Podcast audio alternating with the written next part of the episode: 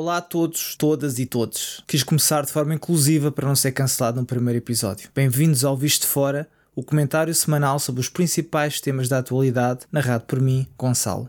Para a estreia do primeiro tema, no primeiro episódio, quis escolher a guerra na Ucrânia como pano de fundo. Um conflito cuja complexidade da análise requeriria um programa maior e provavelmente um locutor mais sofisticado. Mas a possibilidade de um conflito nuclear, que conduziria, na pior das hipóteses, ao fim do mundo como o conhecemos, dá uma legitimidade necessária para acrescentar barbaridades às muitas que já se vão dizendo. Um dos fenómenos mais complexos, que não é novo, talvez não seja assim tão complexo, é esta hooliganização do debate, em que equipas de apoio se digladiam de um lado e do outro, como se o mundo tivesse apenas duas cores e como se tudo se resumisse a bons contra maus. De um lado a barricada, menos encorpada e menos audível, pelo menos pelas bandas ocidentais, temos o grupo que não só aceita a ocupação de território ucraniano por parte da Rússia, como a acha legítima. Este grupo é muito heterogéneo e por isso difícil de definir. Mas entre as suas fileiras encontramos, por exemplo, comunistas que defenderão qualquer atrocidade cometida por países com ligações históricas ao seu regime, fundamentalistas anti-América e anti-NATO que apoiarão qualquer entidade do outro lado da barricada, pessoas que idolatram Vladimir Putin, seja pela sua imagem de virilidade, bastante discutível a este ponto, ou simplesmente porque gostam de governos musculados, um eufemismo para ditaduras, e um outro grupo, pessoas que são do contra. Se a maioria diz A, este grupo dirá B, mesmo que B seja uma aberração ainda maior do que A.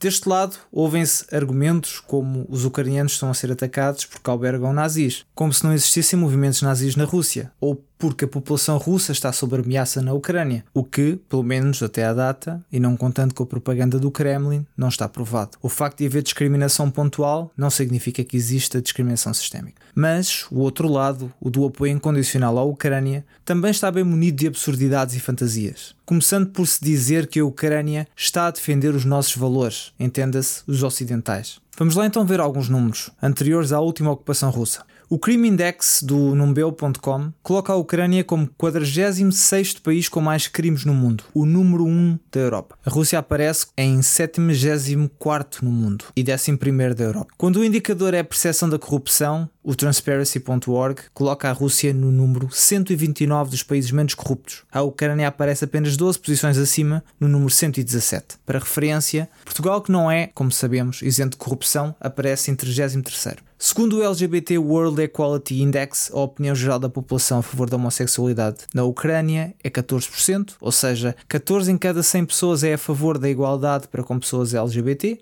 Na Rússia o número é 17. Não nos esqueçamos que, quando o conflito começou e a população fugiu em êxodo do território ucraniano, as autoridades do país, a polícia, segregaram africanos e indianos em filas de menor prioridade, onde estes esperaram ao frio durante horas e alguns dias pela possibilidade de escapar. Em termos de valores, os dois países estão mais próximos de si do que qualquer um deles está dos chamados valores ocidentais. Claro que isso não significa que devemos, por isso, ignorar o conflito e deixar os ucranianos à sua sorte, mas falar em defesa dos nossos valores é anedótico. Aquele país não só não representa os nossos valores, como nunca os quis representar. A santificação de Zelensky é outro fenómeno interessante. No ano passado, o pouco que sabíamos do comediante eleito Zelensky é que estava envolvido nos Panama Papers, com diversas contas offshore, e que era, alegadamente, proprietário de uma vila em Itália avaliada em 4,5 milhões de euros. A história do telefonema com Donald Trump, onde terá colocado o sistema judicial do país ao serviço dos interesses pessoais do presidente norte-americano, também não deixou bem visto. Mas a guerra mudou um homem e também mudou um presidente. Teatralidade à parte, a verdade é que o presidente ucraniano podia ter escapado e escolhido o exílio e ter ficado no sossego da sua vila italiana, mas escolheu ficar e a resistência ucraniana deve-lhe isso. Talvez hoje não existisse Ucrânia sem a coragem de Zelensky. Mas duas coisas podem ser verdade ao mesmo tempo. É possível admirar algumas qualidades do presidente ucraniano e não gostar de outras. É possível apoiar a Ucrânia e não confiar no governo do país mais corrupto da Europa. É possível enviar armamento e apoiar o país sem o querer integrar nas nossas alianças. Mas acima de tudo, é possível ter compaixão para com o povo ucraniano e ajudar a sua gente sem ter que subscrever a possibilidade de um conflito nuclear com potencial para remover a Europa do mapa. A organização do tema deixa pouco espaço para o meio. Qualquer conversa sobre paz é tratada como apoio incondicional a Vladimir Putin. Qualquer questão sobre o destino dos fundos e meios militares enviados para a Ucrânia segue o mesmo caminho. Queixas sobre a falta de gás ou risco de pobreza num continente europeu onde ainda se morre de frio é sempre considerado minimizar o sofrimento ucraniano. E para fechar o tema, deixo apenas a seguinte observação. É caricato que muitas das pessoas que andaram a pedir que se fechassem as sociedades de forma interminada devido ao Covid-19 hoje estejam tão otimistas sobre um potencial conflito nuclear.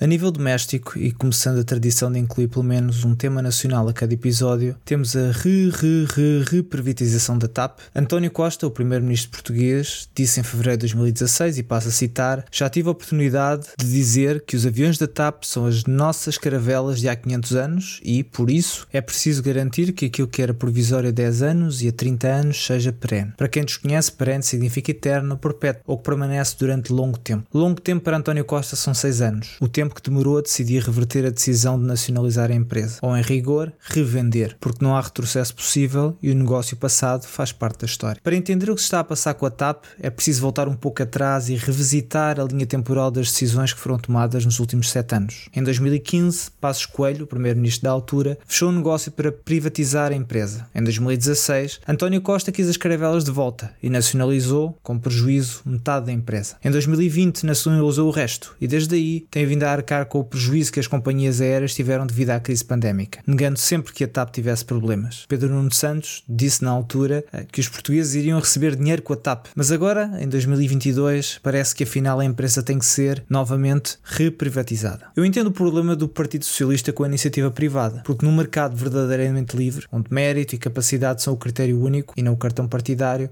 António Costa não seria contratado nem para gerir a limpeza de uma casa de bem pública. Política e ideologia à o dossiê TAP ilustra a mediocridade das pessoas responsáveis pela governação do nosso país, mas também diz, e aí a culpa é coletiva, muito sobre as pessoas que lhe entregaram a maioria absoluta. Hoje ficamos por aqui, despeço-me com a citação da semana uh, de Christian Hebel. A vida inteira é uma contradição digerível. Até para a semana.